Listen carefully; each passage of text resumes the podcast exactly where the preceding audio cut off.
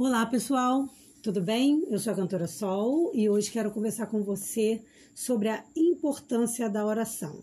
E como é bom quando a gente tem uma oração respondida, né? Mas o mais importante do que ter é, propriamente a nossa oração respondida é a gente a se habituar a orar sempre entregando tudo nas mãos do Senhor, confiando no plano dele. É, mesmo para quem não é do Rio de Janeiro, vocês devem estar a par, né? Quem é do Brasil e em outros estados deve estar a par aí dos problemas enormes que aconteceram no Rio de Janeiro nas chuvas que, é, principalmente a chuva de ontem, que foi no dia 13 de janeiro de 2024, né?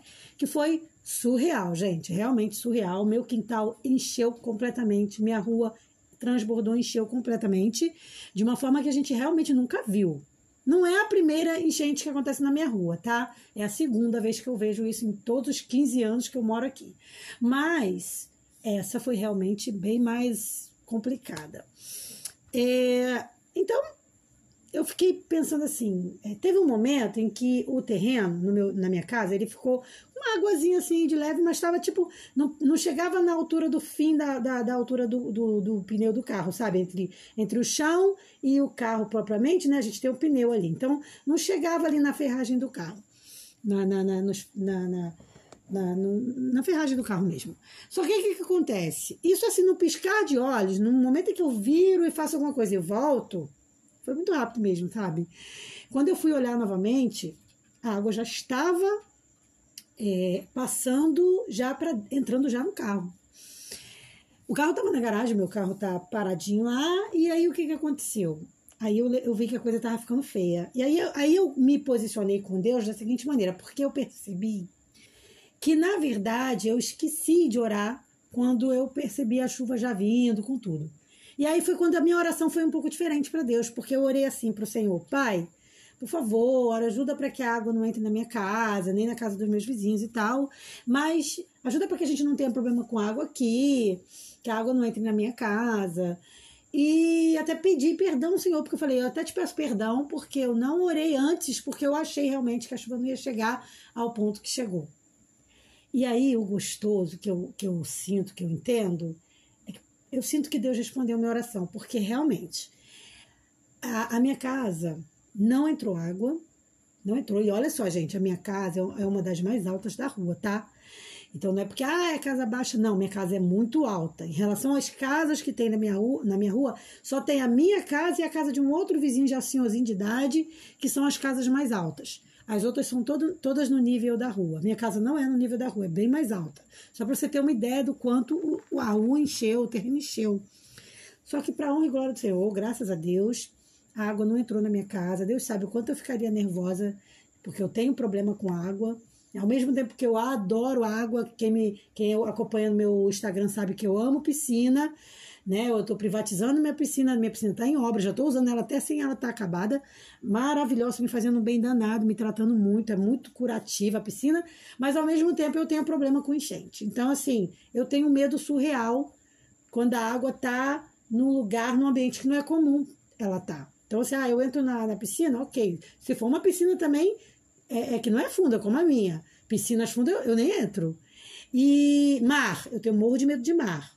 Mas agora você fala numa enchente numa rua, igual eu vi vídeos aí, não sei se vocês viram, de pessoas com água assim no peito. Nossa, eu, eu, sabe, eu sou o tipo de pessoa que eu poderia correr o risco de não conseguir dar um passo, porque eu congelo ali. Isso é arriscadíssimo, né? Vocês devem saber. É perigosíssimo. Então, eu agradeci muito a Deus, mas eu pedi também muito perdão, porque eu falei, Senhor, me perdoa, porque mesmo tendo uma chuvarada, mesmo com um problema aparente ali, eu, eu fiz tudo menos orar. Eu não orei a Deus, eu não, não clamei a ele ali no momento, mas depois eu orei daquela forma que eu falei para vocês.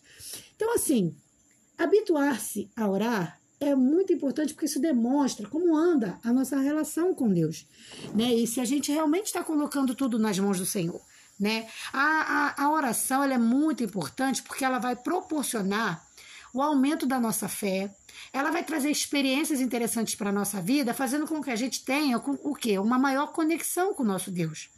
Então, é através da oração que a gente convida o Espírito Santo a entrar na nossa vida, a estar presente na nossa vida, a fazer parte de tudo que acontece conosco.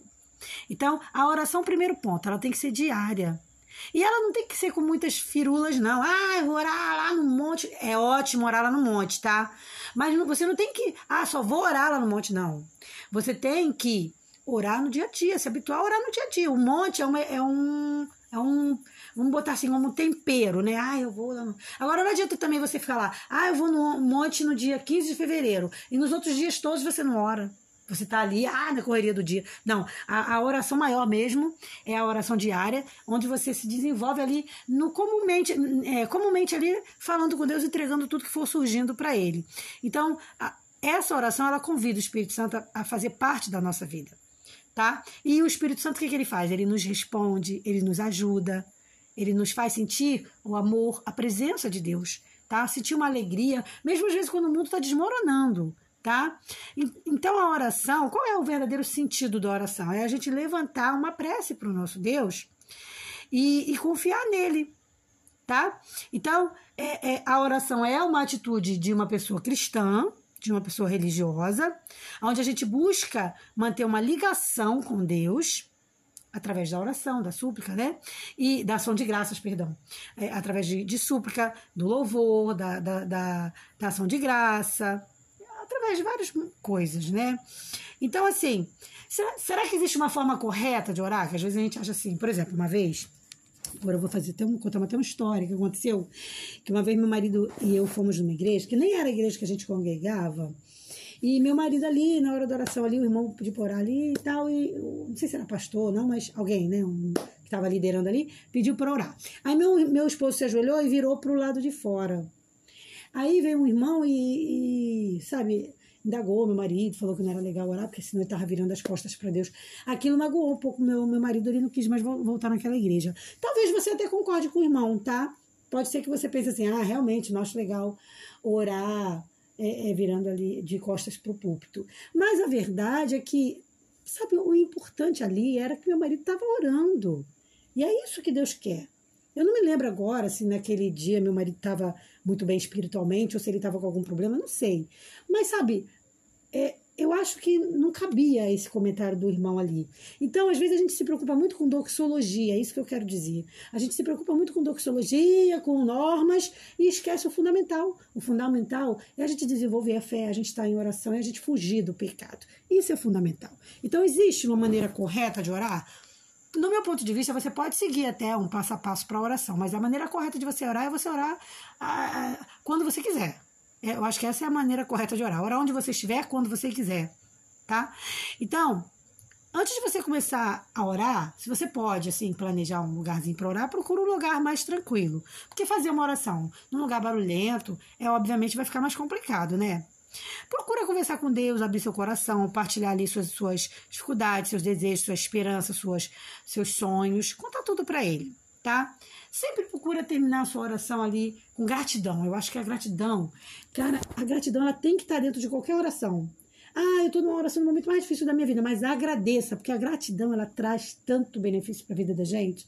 Então, seja grato tá? Então, ontem mesmo, eu, eu peguei minhas cachorrinhas, porque eu tenho duas cachorras que ficam do lado de fora, tenho duas que ficam na área da piscina ali de vez em quando, e, e fica também dentro da, da parte maior da minha copa. Então, eu botei as quatro para dentro da copa e agradeci o Senhor pela vida das minhas bichinhas, porque eu falei, elas estão aqui, elas estão protegidas, elas estão comigo sabe? Então, gratidão. Procura tirar a gratidão de tudo, porque você com certeza vai achar muito, muito motivo para agradecer. Sempre termina a sua oração com gratidão tá? E qualquer lugar é lugar para orar, tá? Você precisa sentir a presença de Deus. Não importa onde você esteja, ore, sempre ore, tá bom? Então, é, como diz o texto bíblico, né, que Jesus diz pra gente, como um exemplo, é vigiai sempre, orai sem cessar. Então, é orar sempre, não esperar chegar um problemão igual eu, eu só fui orar quando a, a água já estava chegando na minha porta. Não, eu tinha que ter orado desde antes. Mas que bom que eu orei também quando ela estava chegando, né? Porque tem aquele, aquele grupo de pessoas que não ora nem quando está no problema. Então, ore sempre. Ore sem cessar, agradeça sempre a Deus. E se você está no, no conforto da sua casa, se você está é, com o celular aí protegido, agradeça. Como eu também não tive problema com água na minha casa, fiquei ilhadinha, fiquei. Mas estou com tudo, estou com comida dentro de casa, está tudo bem, é, sabe? Então, tive luz, é, foi uma coisa que eu agradeci muito a Deus também, porque não houve queda de luz, mesmo tendo uma, uma chuva enorme, a luz faltou muito pouquinho, mas já voltou logo. Então, você ficar sem luz com uma rua alagando seria muito mais complicado. Então, agradeço muito a Deus. E então você procure sempre agradecer. Agradecer, ver coisas positivas, porque sempre vai ter, né? E o que, que eu ia falar mais, gente? Eu ia ter mais uma dica aqui para vocês. Se eu ia ter, eu esqueci, mas que fique para o próximo podcast então, né?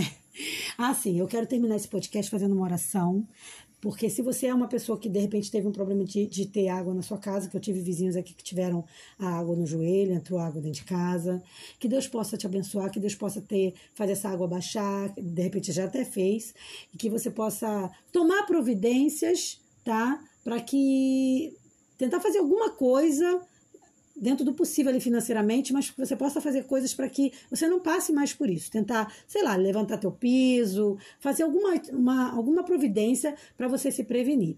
Eu, por exemplo, como eu já estou entendendo que de 5 em 5 anos, sei lá, ou de 10 em 10 anos, pode acontecer uma enchente no meu, meu terreno ali, na minha cidade, né? No meu município aqui, no meu bairro. O que, que eu já estou planejando? Eu já estou planejando fazer uma escada. A minha casa é térrea, né? Eu vou fazer um sobrado em cima, pequeno, só para uma emergência. Então, essas, essas ações a gente tem que fazer tá? Então a gente tem que pedir a Deus a proteção, tudo, mas a gente tem que tomar, a, a, a fazer as coisas que são que, que nos cabem fazer, tá? A gente não pode querer que Deus faça tudo, não. A nossa parte a gente tem que fazer. Sempre lembrando que muitas das vezes a gente colhe, ou melhor, Sempre a gente colhe aquilo que a gente planta. Então, quando você faz, um, por exemplo, assim, essa dica vai até para quem não, não casou ainda, para quem vai construir uma casa.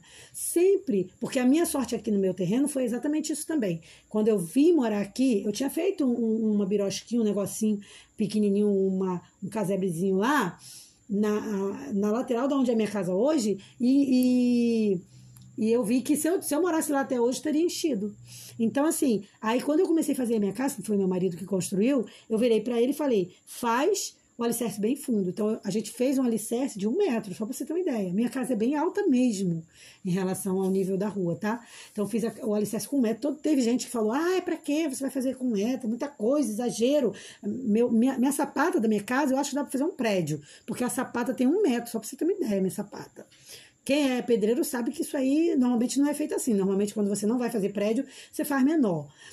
Mas eu falei pro meu marido, faz enorme, faz uma sapata enorme, faz tudo enorme, faz tudo alto. E hoje eu tô colhendo isso, porque eu não tive esse, esse, essa, esse, esse intempere de ter água entrando na minha casa. Então eu agradeço muito a Deus por isso. Então, se você vai casar, se você, se você ainda não casou ou tá já pressando em construir sua casa, faça sua casa alta. Faça sua casa alta, sempre acima do nível da rua, tá?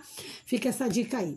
E para quem já tem a casa, ah, minha, casa está baixa. Ora Deus, faz pesquisa na internet, buscar alternativa para você poder subir sua casa de alguma forma. Porque aí você vai evitar esses transtornos.